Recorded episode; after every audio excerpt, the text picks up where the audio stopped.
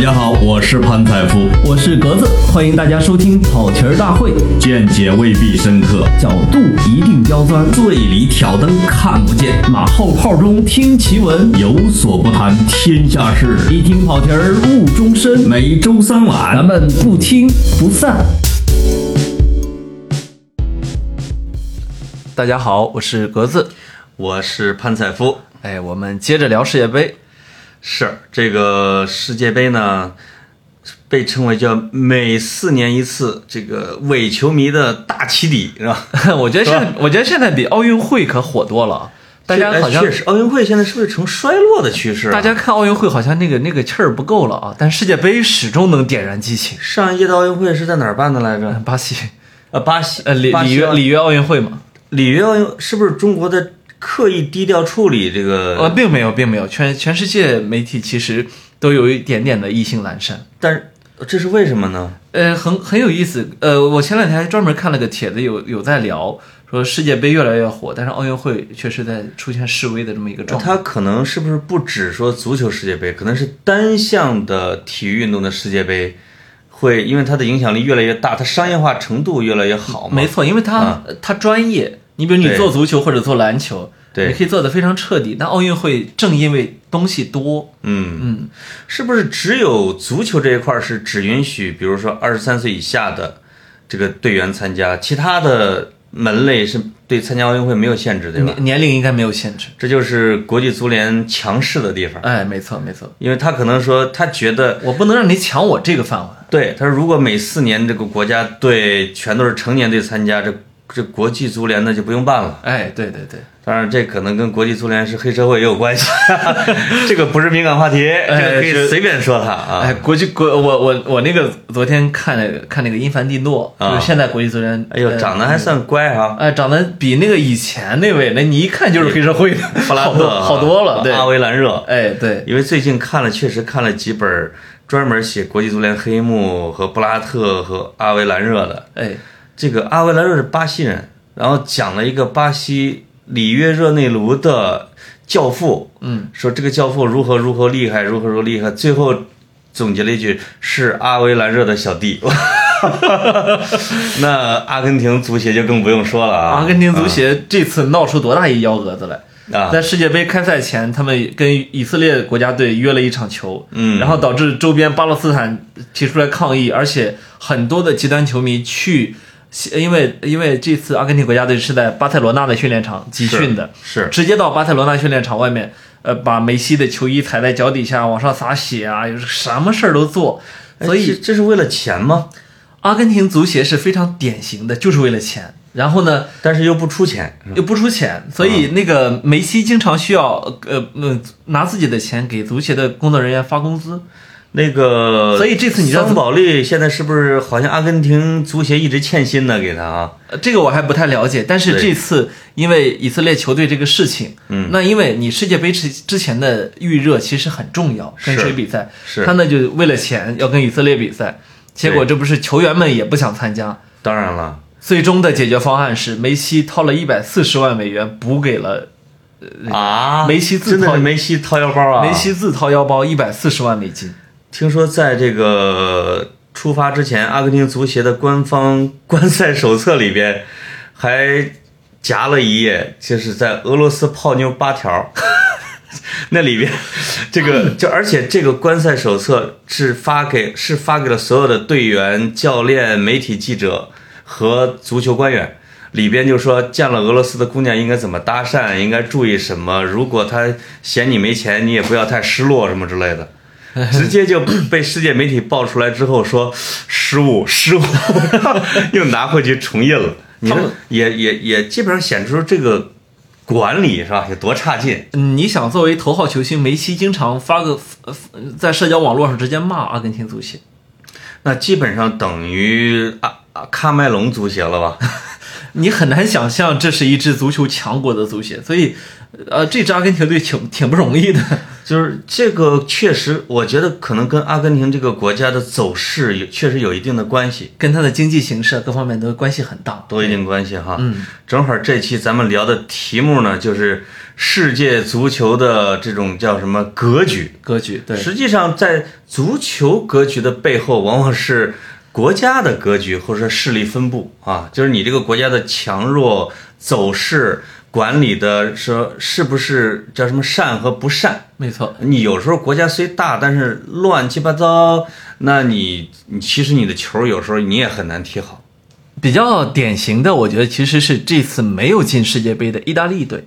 很很多，即便是只在世界杯看球的，也对意大利队非常熟悉。那确实是是强队，二零零六年的世界杯冠军，而且四多世界杯，没错，嗯，那我们中国国家队现在大家比较喜爱的呃主教练里皮也是意大利利队的功勋教练，而且意大利的教练的战术水平是公认世界第一的，目前还是非常高的，非啊常高。嗯那他意大利队，我我们自己私下里说啊，嗯这个这次没能进世界杯，其实也不是偶然的，嗯嗯，因为你整个意大利的经济形势不行之后，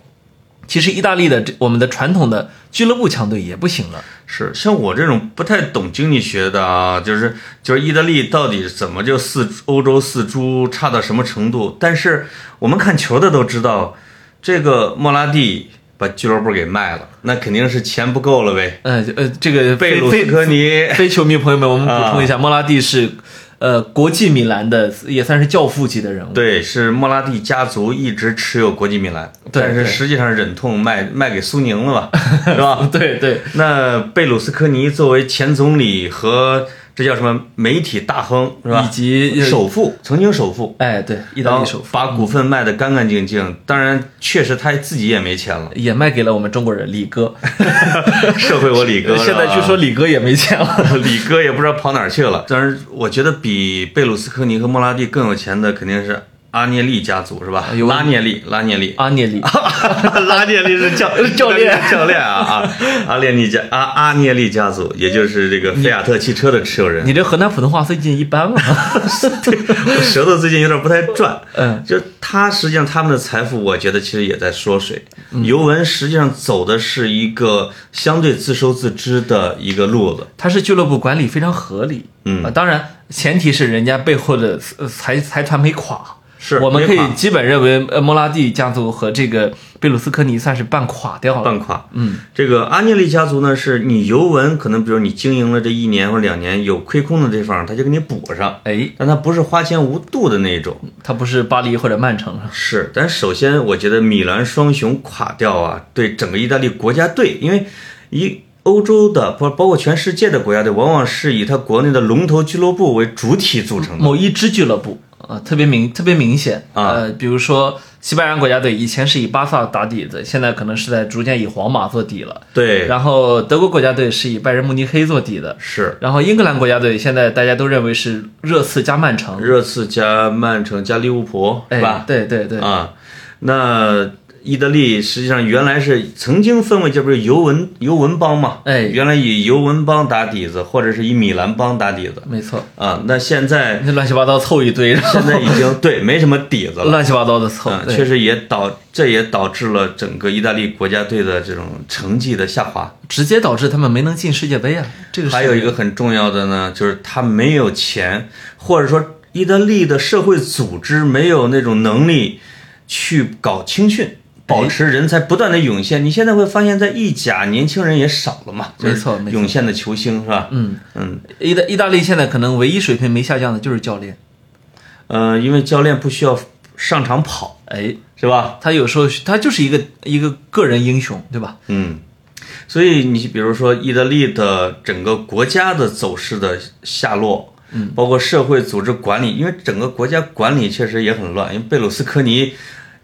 当总理就是为了。自己就不被抓 嘛，对吧？他有这个，他他有这个叫什么叫特权，嗯来给自己免罪没错，啊。那其实对整个社会组织的管理，我觉得是很糟糕的。没错，嗯，那西班牙实际上社会管理水平比意大利好不到哪儿去。这几年也在连续下滑，是呃，那西班牙国家队为什么水平一直都这么好呢？因为巴萨和皇马这两支俱乐部啊，它其实非常特殊，这两支俱乐部是屹立不倒的。嗯你看我，你看我们我的主队是巴萨，嗯，他的这个会员制非常合理，对吧？对，可以说，呃，打个类比，应该加泰罗尼亚地区相当于富庶程度相当于我们中国的上海吧，就差不多，就等于说或者是说长三角啊地，区，江浙啊沪包邮区是吧？就等于说整个包邮区的这人民，呃，有有点钱的是吧？成为他会员，那就可以力保他不倒。基本上整个西班牙最富的地方在巴萨这一片儿，没错，而且巴萨的是会员制，也就是说它不能以盈利为目的。没错。会员要求你不能盈利，就是你所有挣到的钱必须投入到买球员去。哎，所以我们 巴塞罗那最近买的球员都是一个多亿的。所以我们经常会看到说，巴萨、皇马为什么买那么多溢价的球员？实际上用这种看似有点亏本的买卖，保证了我觉得他这个叫俱乐部生命周期的轮换。没错，因为一一代球员有时候老掉，比如说这个什么曾经的曼联啊，哎，黄金一代、九二一代，到后来，他这个俱乐部就会消停几年，衰落几年。比如说阿森纳呀，阿森纳长期衰落 啊，长期衰落啊，嗯所以就是我就巴萨等于说不仅仅是一家俱乐部，哎整个巴塞罗那独立的旗帜就是它。哎那皇马是整个西班牙中央政府的支持，哎，所以它某种程度上是避免了就是随着国家往下沉的这样的一个命运。啊嗯，而且这两支俱俱乐部可以说在过去的二三十年，当然皇家马德里的这个辉煌期更长啊。嗯嗯，过去的三十年里面，可能可这横扫整个欧洲的这两支球队属于，是，嗯，但其是实它不技光术优势还是很很强大。呃对因为它有以前足球传统。以前的时候，我们总说意大利足球的技术好嘛，对吧？嗯，有些练式练式防守等。那现在我们可以看到，呃，西班牙足球的这种技术流，确实在全世界属于拔尖的。即便是他能排名第四、第五名的球队，也能欧欧欧欧联杯三连冠这样的水平。提起这个西班牙的这个水平啊，就是就绕不开一个人和一个国家，克鲁伊夫。哎，克鲁伊夫实际上是等于说振兴了整个西班牙的足球，啊，某种意义上，先振兴对吧。了巴萨，然后振兴了西班牙，在他的背后是荷兰这个国家的足球垮掉了，全攻全守足球。是就是很奇怪，就是荷兰现在已经沦落到比意大利还要惨的一个地步。对，和呃，我我们上一届还是还是季军，对吧？上一届对是上一一届阿上尔上率一领拿上到一了届季军，上一届季军，那那这一届连呃世界杯都没能进，上一届是范佩西、罗本的绝唱吧，等于说他们俩轮流发光。对，大家还记得范佩西那个鱼跃冲顶，对吧？是，其实那个时候他们俩已经也三十靠边儿或者出头了。哎，结果四年之后，他们俩再加上施 耐德还在国家队，这就显示出了整个荷兰足球人才完就是断档他的了断档苗子断档。断档，对，这个档啊，这个断档可能指的小孩儿还没接上，但现在他已经小孩儿这也没块儿有，也都没有了。哎，对，所以，作为一个其实一个很发达的一个国家，荷兰这样的一个，所以它可能要在未来的，比如说十年以上的时间里边，要忍受自己的足球的低迷没错，啊。那那这是为什么？因为荷兰经济很不错啊，发达中间的发达国家啊。对对对，那整个足球为什么就衰了呢？我我觉得个人看法啊，个人看 法，我觉得，呃，其实像荷兰，像一些小国家，它为什么有时候足球会出现一个国家队不稳定，或者说足球人才不稳定的一个状态，是因为它没有非常强的联赛，哦，它自己国家不能够养出非常，就就你不，你如果有了人才，你也只能往五大联赛送。但是他以前的阿贾克斯、费耶诺德、埃因霍恩也曾经是欧洲强队。所以这就是他以前的联赛很强嘛。对我的理解，可能是还有一个原因，就是咱们都知道博斯曼法则。哎，博斯曼法则首先就是博斯曼法则，是因为欧盟判定你欧洲的足球市场就是你的劳违反了劳工的这种权益嘛，没对错吧？嗯，你必须让它自由转会，尤其是这种青少年的苗子，就是你比如合同到期了，你你不能收转会费，你只能是直接就人家就走了。哎，所以荷兰原来足球的立国之本，实际上是靠它特别强大的青训，被称为全世界最牛的青训嘛。对对对，那整个博斯曼法则击溃了整个荷兰的青训体系，因为他他原来是从全世界找小孩儿，对自己培养培养之后，然后再高价给卖出去，他整个的这一块的基础给给打破了。对，那整个的人才都完全就跟不上了，他自己可能国内人才又又没那么丰富啊。所以我们看到，呃，所谓的阿贾克斯奇迹的创造都不是最近几年的事情，已经没有可能了。那我记得是九几年吧，那对时候什么穆克鲁穆里嗯伊维特啊、范加尔率领他拿下了青年军，对，整个呢拿下了这个欧冠，当时没错，没很错。强。嗯，那咱们聊的，因为正好是这个国际足球的势力版图哈，哎可能国家跟足球有一定的直接关系，或者是相相间接的关系。那欧洲的中国队呢？ 英格兰， 英格兰这个英格兰有六千多万人口吧，大概哎对对或者整个英国是六千多万人口，而且它足足球人口确实也多。足球人口能占到将近百分之十，对，你而且伦敦另六支英超队伍，这么好的足球基础，这从一九六六年靠主场拿了一个世界杯，其他的成绩都很差，对这是为什么？呃，你看英超比我多， 但是我我是对我是什么感觉呢？其实，即便是你看英超球队啊，我嗯们说打得比较好的几支英超球队啊，我也我也不认为他们的当家球星是英格兰球员。啊，对，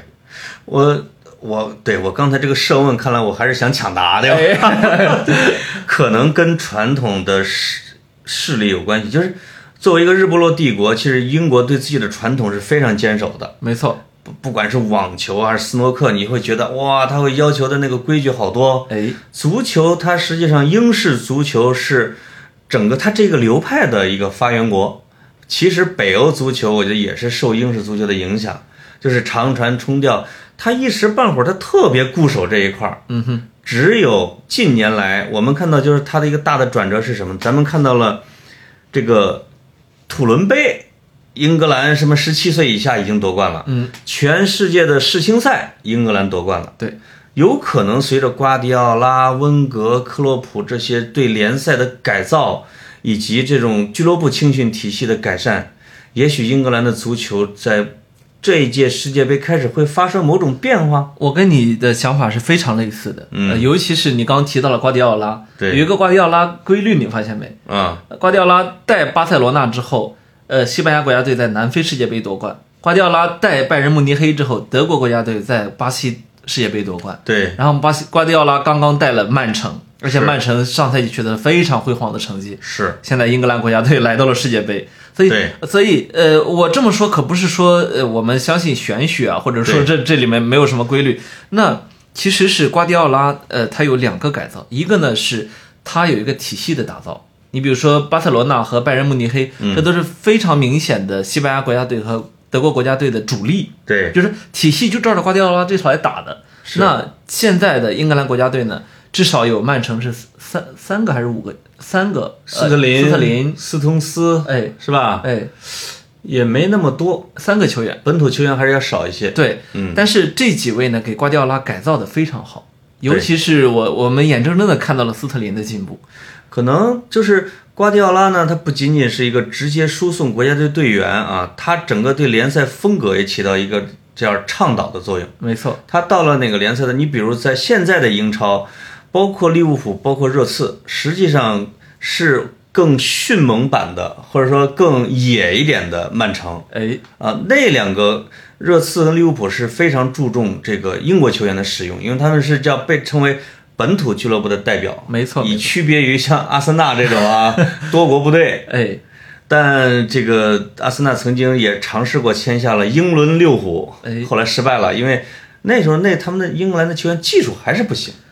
嗯就是瓜迪奥拉倡导的这种，我觉得让整个联赛的风格都朝着技术化前进。哎，这可能对他的国家队，或者说对看球的英国的小孩儿，以及英国的各级小青训会产生影响。而且我们看到，呃，现在英格兰国家队的队员主力构成热刺、呃曼城和利物浦这三支球队，在刚刚过去这个赛季成绩非常好，非常好可以说队员们都处在一个非常好的一个状竞技状态里面。是，嗯就是基我这基本上意味着呢，就是英格兰的球员终于赶上了世界足流的呃足球的潮流。主流，啊，主流，哎所以他他的国家队也现在等于说是往快速、压迫、高节奏、全场紧逼这样的一个一个一个氛围里边走。而且是个体水平都提了一阶。是啊所以有时候我想啊，我真的是我真的想，就是为什么那那克鲁伊夫老师还没去世的时候，我说为什么中国不把克鲁伊夫请来，来来搭建整个中国的青训体系？包括现在为什么不不能把瓜迪奥拉，就是你花出非常高的价钱让他搭建整个中国的旗，他来当足协主席，这样这样的话，比如用十年的时间，一个国家的足球风格有可能就给奠定了你其实跟我们以前足协的领导想法特别接近。啊！真我们以前哪个足协领啊导这么那好？我们以前呃不是哪一个，我们以前足协领导就是意大利踢得好，学意大利，呃这是零六年嗯之后啊，然后然后那个呃西班牙夺了冠，学西班牙，对对然后德国夺了冠，学学学德国，所以最其其实这反而是个问题。最狠的一一年，我记得沈祥福带的还是谁带的说，后场学意大 利，前场学巴西，什么中场学是什么什么什么守。门员学谁？嗯但他指的还是这个这种四不像啊，这肯定是没什么好果子。 那当然，那他指的还是国家队层面，哎我指的是从四五岁的娃娃就开始抓、整个的这一套的体系，比如说青训教练是杨教练，青训总监是杨教练，最后的总负责人是一个大师级的杨教练。那当然，我们必须有这种胸怀，就相信人家，全力配合，你有可能把中国足球的土壤啊给改善。现在的这个练法，有校园足球，还胯下运足球之类的，我依然不太看好，呃，嗯不太正确。那你觉得足球把足球纳入高考能改善这种情况吗？不能？嗯，对我也觉得不能。当然不能，你这肯定比的是颠球嘛。 我这个晚上跟这个吃饭的时候碰见一个小姑娘，她是一个北京某个学校的，她是跟这个男生一块儿踢球，因为没有女孩子踢球。说报考高一级的这个足球的这个梯队的时候失败了，说我问为什么失败，她说我颠球没颠够， 颠球的数字不够啊！我说，在这个年代，尤其是今年，还发生了一个新闻，说东北的某个什么地方去选拔人去国外去阿根廷去留学，足球小孩子去留学，说身高低于一米八的不要。 这也是赤裸裸的对梅西和阿根廷的和马拉多纳的亵渎啊！哦不是这个，呃不只是亵渎他们。如果照这个标准，整支阿根廷国家队只有一两个人能够能够入选。是吧嗯，我们我们只有后防线上有一米八的，还没有高出一米八去。对，因为你看阿根廷的球员的绰号，什么兔子、跳蚤、烟枪，哎，全是小，全是小低个儿，那肯定的，对吧？嗯，我们前场只有伊瓜因个子稍微大点儿。呃，还胖起来了，现在。，呃对对对，嗯所以呃，我我我们看这个世界足球的这个呃格所谓的格局的时候，其实对嗯还还不能忘记一个叫做规则，就是说呃，入选世界杯的这三十二支球队不是当今世界前排名前三十二名的球队，你是说实力是吧？哎，对对对，而是啊各个大洲它要排排坐分果果。对，他咱刚才因为说的基本上都是在说欧洲是吧？哎，那你知道亚洲有几个球队吗？亚出现的亚洲应该是五支球队，或者叫四点五，呃，澳大利亚算半个是吗？对，因为澳大利亚呢有几届是跟着南美，对，跟着南美老踢不过人家，我现在特别烦 主澳，动申请，我我现在要特跟着别烦亚澳洲。大利亚来亚洲。哎，有一年世界杯预选赛好像澳大利亚在亚洲是被干 掉了，是吧？但是他高概率出现跟跟亚洲球队踢球。人家主动归到亚洲就是想高概率出现，对对对，但是呢，你我们要考虑到另外一个因素，比如说有两个亚洲国家其实是没在亚洲踢的，嗯一个是以色列，嗯，一个是土耳其，嗯，因为土耳其大部分的领土都在亚洲，对，但他他欧其实欧洲国家他可以参加亚洲，也可以参加欧洲的，嗯他选择了欧洲。就是胆儿大，就是进不了， 另外一个就是以色列选择了参加欧洲的预选赛，这这都是不想踢球的。因为以色列没法参加这个亚洲的预选赛，因为他如果分在西亚组，两边球迷怎么办呢？这不是 个他啊他国家队也过不去。就是两边可能直接用枪踢 了，对吧？所以他所以以色列在世界杯上应该也出现过，但是我没见到过，嗯，因为欧洲太强手入林。如果以色列参加亚洲的比赛，你不觉得他得领一个名额吗？呃，我我我我这个我不知道啊，因为嗯我们现在是沙盘推演。是但是我知道的呢，是我们这亚洲的五支球队有可能在欧洲一直都出不了线。我们日呃本、你日本也许有点希望，是有希望的。你看对欧欧洲呢，其实它有十三支球队，对，呃，这个说起来数量特别大，但是个顶个的强，呃可以说欧洲无弱旅，这个是足球的一个定律。这两天是有人问我说，咱们亚洲有四五十个国家吧，为什么欧洲一看全是欧洲球队，亚洲没几个呢？我说你看一下俄罗斯三流球队啊，欧洲的对亚洲一流球队沙特的比赛了吗？他说我看了，呃，四比零。五比零，五比零，其实这个差距就是欧洲足球和亚洲足球的差距。如果大家的名额是按国家的配比来踢，这世界杯就太难看了，对吧？没错没错你。可能是斯里兰卡呀、缅甸呀、马尔代夫有可能就就踢一下。现在其实已经很照顾各个大洲的球队了，因为我们经常呃，比我们也不是说瞧瞧不起，因为毕竟我们中国国家队摆在这儿，所以我们也是轮不着我们瞧不起任何一支国家呃进了世界杯的国家队。对但我们经常看，比如说非洲非洲的球球队，对吧？嗯，呃，基本上分到哪个组，大家都会认为啊，这支球队是在我要在你身上拿分儿的。是，啊，呃，甚至亚洲的球队吧。呃、对那个 我我那天看，因为呃，我在我们录节目之前，瑞典刚刚踢了韩国。那其实嗯 在、在在瑞典踢韩国之前，我看的特别逗的一段啊，啊韩国国家队呢就有一个训练，训练的时候呢就把他们背上的号码呀，对呃，都换了一下。为什么换了一下？国家队、韩韩国的主教练出来解释说，因为啊，欧洲人一般分一般分不清楚亚洲人的脸，所以呢，我先号码混一下，让他们让他们到时候弄乱。哦， 这是段子还是新闻？是是真的，我在懂球帝上看到的。这个我前阵子跟这个这不是涛哥还有范志毅不是录节目吗？哎，就是也聊到韩国，突然他就他就聊韩国人会经常使各种各样的小动作，呃，就是比如到韩国以后，比如韩国人真的是给你更衣室提供的很差，而且半夜会骚扰你。这还不说，在跟另外一个运动员叫这个这个这个一个羽毛球运动员聊的时候，他说，跟韩国打比赛的时候，如果中国队这边占了上风，突然间体育馆就来风了。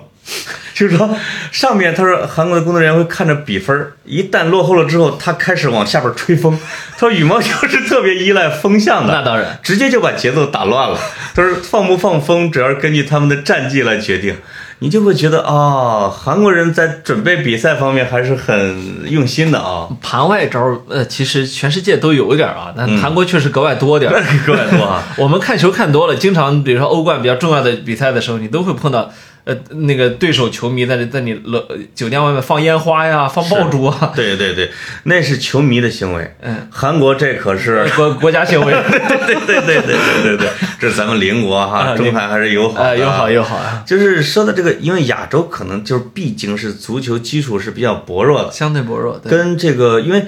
欧这个现代足球是从欧洲发源的，这我们都知道是吧？从英国开始，没错然后英国、西班牙、葡萄牙这种，因为他们是随着殖民的节奏，他们主要殖民的还是说北美、南美、澳大利亚这些国家。当然，这个所以你比如巴西的足球，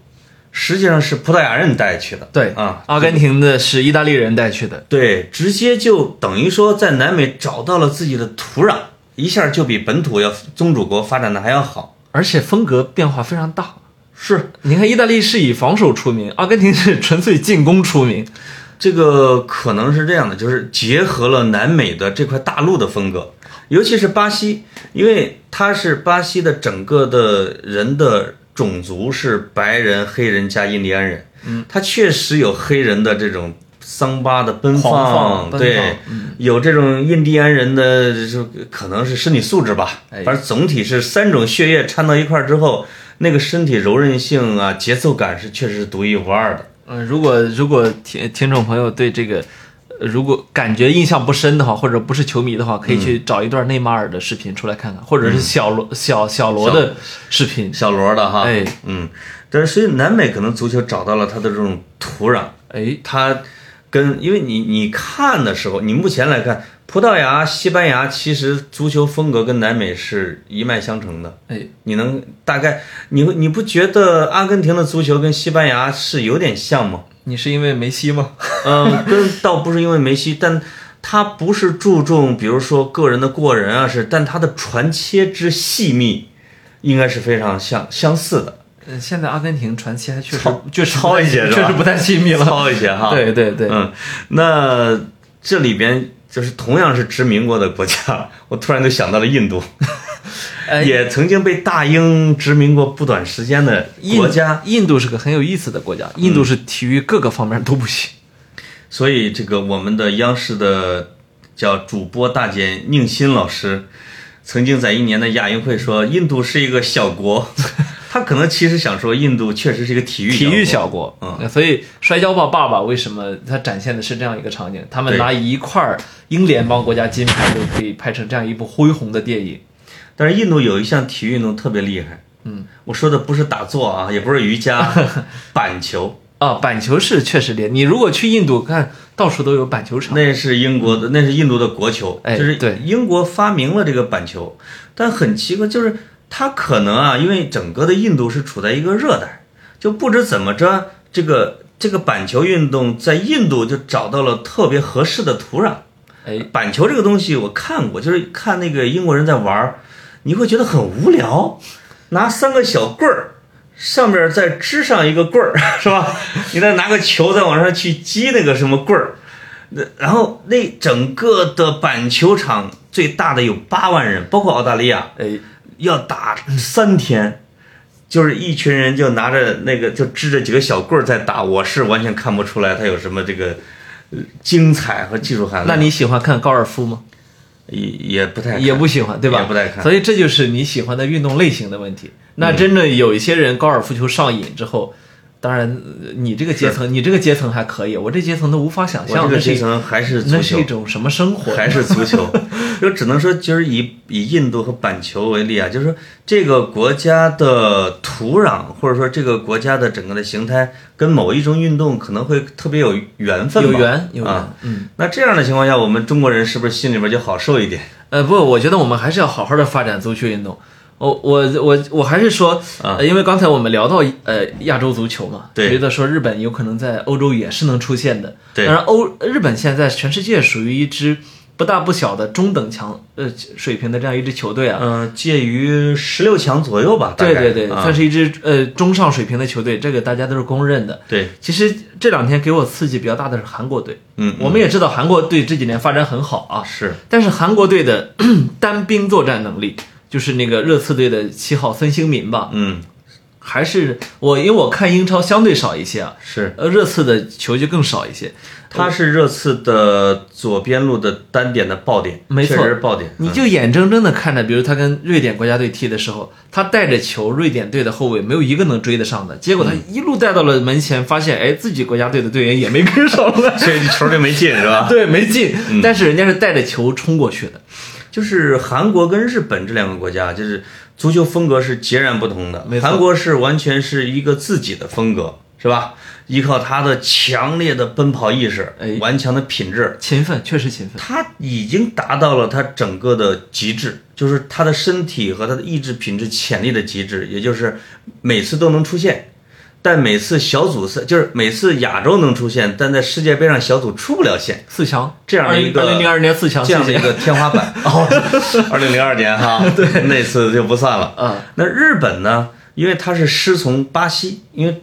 日本有大量的百万以上的侨民是在巴西，他就每年有很多的日本小孩去巴西去学球啊之类的。他的天，他的上限比韩国高了一点。你觉嗯不觉得内马学习外尔国啊内马尔长得特别像日本人？有一点像混血混血哈，哎但是日本的确实他的，比如他的先天的条件呀和他的踢法，也让他的上限受了一点限制。从这个角度来讲，就是以中国的这种先天的条件，我们觉得没有是理由不做好。没啊错，我们我们国家队确实，你要小快，你要找小快灵，我们十十三亿多人呢，你要你要找找高大壮也有，但现在现在问题就在于不是特别争气。我我还真是很认真的去问过这个范大将军，说我们这个原来啊，就是东北人给中国贡献了一半儿的这个球员，现在东北经济衰落了啊，就是他们球员也基础也不行了。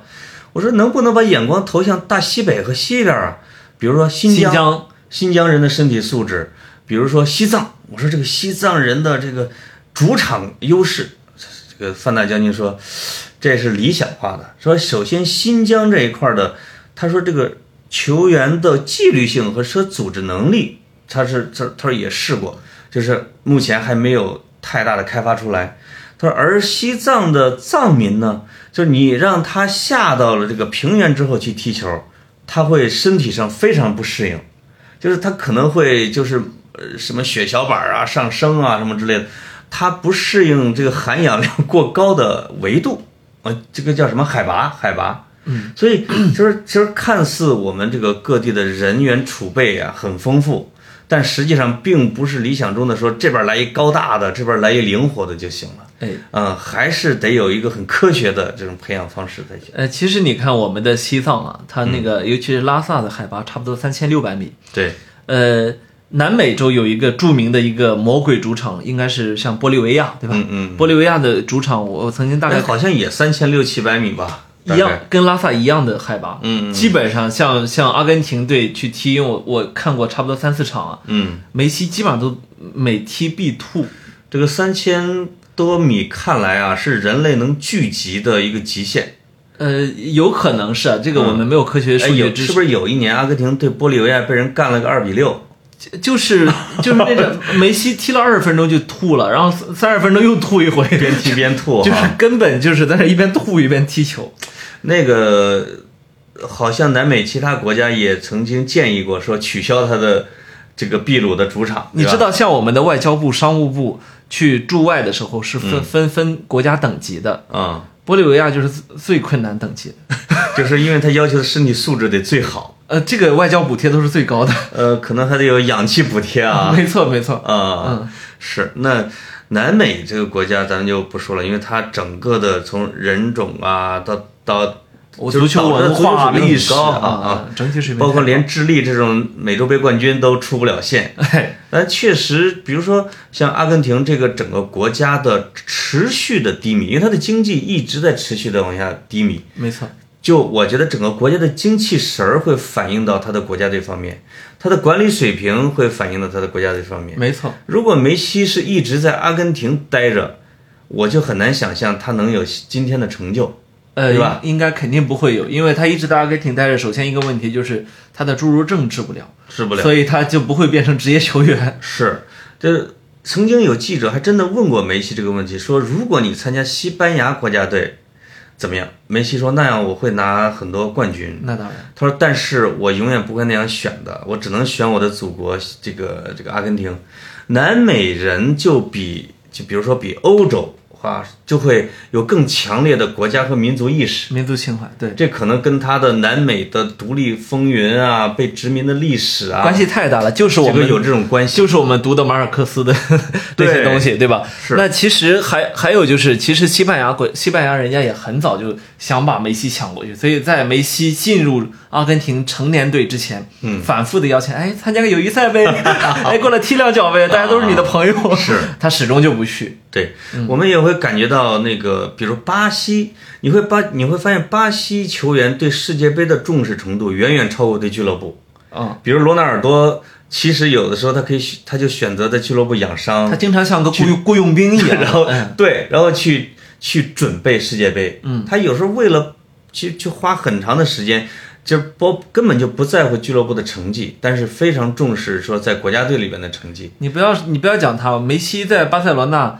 经常一场一场球踢下来跑四千米。嗯然后在阿根廷国家队七千米，而且是折返 跑，知道慢跑直接多一半儿。是，可能确实就是在欧，因为欧洲的职业联赛太发达，哎，导致了欧洲的俱乐部的被重视程度是有时候是超过他的国家队的。当然，经常会有这个欧洲的球员说：“我你不给我主力，我退了啊！”哎说法国有一个新秀，就是我退了，我不干了，我退。包括本泽马，嗯啊，你你什么？你教练不趴在地上求我，我他妈都不去。嗯，对，但是在其他州，我觉得，比如在非洲啊，或者在南美啊，或者在亚洲这些国家，他们真的是把国家队的成绩看的是高于俱乐部的，高于一切，对而且对是对整个国家来说，你呃，就是说不光是球队球员们，对于整个国家来说，我们足球队的成绩是也是高高在上的。所以可能在政治上啊，或者在历史上，就是殖民过别人的自己的民族情绪就或者是独立意识、国家意识倒没那么强。二十世纪的整个的民族独立的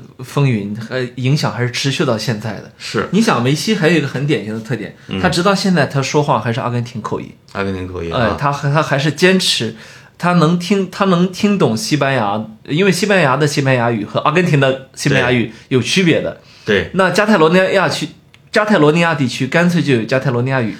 对，有一个特别有意思的现象，德国跟墨西哥踢比赛之前唱国歌的时候，我特意看了一下，啊嗯墨西哥的球员全体是捂着自己的心口啊，高声大唱，就是放声歌唱嘛。而德国的球员能唱自己国歌的真不多，就是有好多是不张嘴。我特意看了一下厄齐尔，根本就不张哎他他嘴。是他是穆斯林球员，就是我怀疑，一个是他不会唱，哎，第二个是我怀疑他有点对自己的身份的认同，还是倾向于土耳其。在世界杯开始之前，呃，土耳其总统埃尔多安见了厄齐尔，还还引起还了有呃巨大呃还有争还有京多安俩人、啊，还有京端引起了德国人的巨大争议。是。但其实德国人，你得想清楚，这对人家来说确实是母国。那因为京多安还在社交媒体上说了是我的总统，哎，而这这两个人经受了这么多批评，厄齐尔到现在没有在社交媒体上来澄清这件事儿，因不为嗯发表言论。因为这个事儿，他一旦发表了言论，会激起更大的风浪。对，所以我觉得啊，就是像土耳其这样的国家，可能对自己的国家认同，包括他的人民，哎会更强一些。哎，而像这种白人国家或者发达国家或者前殖民别人的的国家更多一些的，反倒是国家认同要更弱一些。你你想，我那个曾经在呃两年前的时候采访过土耳其当时的第二副总统，不是第二副总理，说错了。啊，呃，当时我就给他提到了一个球员，呃，阿尔达图兰，嗯嗯呃嗯，当时还在巴塞罗那踢球嘛，对，处在一个相对低迷的状态。我一提完，话音刚落，那个那个那个副总理当场就哦，阿尔达，啊啊，他没事儿，他没事儿，他好的很，放心吧。啊，，哦 直接就来了这么几句。嗯所以你你可想而知，对于这些国家来说，其实球员跟他们的关系，尤其是顶尖球员，对于国家的意义是多强。嗯，好，那呃我聊着聊着，呃，呃忽然时间了啊，忽然时间就这么多啊。这个就当给听众的小福利吧啊。哎呀，听我们的声音都算福利啊， 这个福利有点太小了。呃就当球这个球迷或者听众给我们的福利啊，让我们多聊了十分钟。呃，这算这算是给对我们的宠爱了哈。对这个世界足球的格局、什么版图啊，是个大话题。就是在这个世界杯里边，我觉得，因为你要聊到不同的国家嘛，哎，对，包括接下来什么巴拿马呀这一类的，是哎，都挺有意思。全世界的事情我们懂三分之二，呃，剩 剩下三分之一都不重要。对，作为跑题大会，你从足球不跑到别的领域，你就不能聊 嘛。你就不算个好的北京出租司机。是是是。所以呢，咱们这次就先聊到这 先儿。收个尾，咱们俩也该一起睡觉了呃，看球去了。 啊，看球去了。好好好开玩笑，好好拜拜好，拜拜。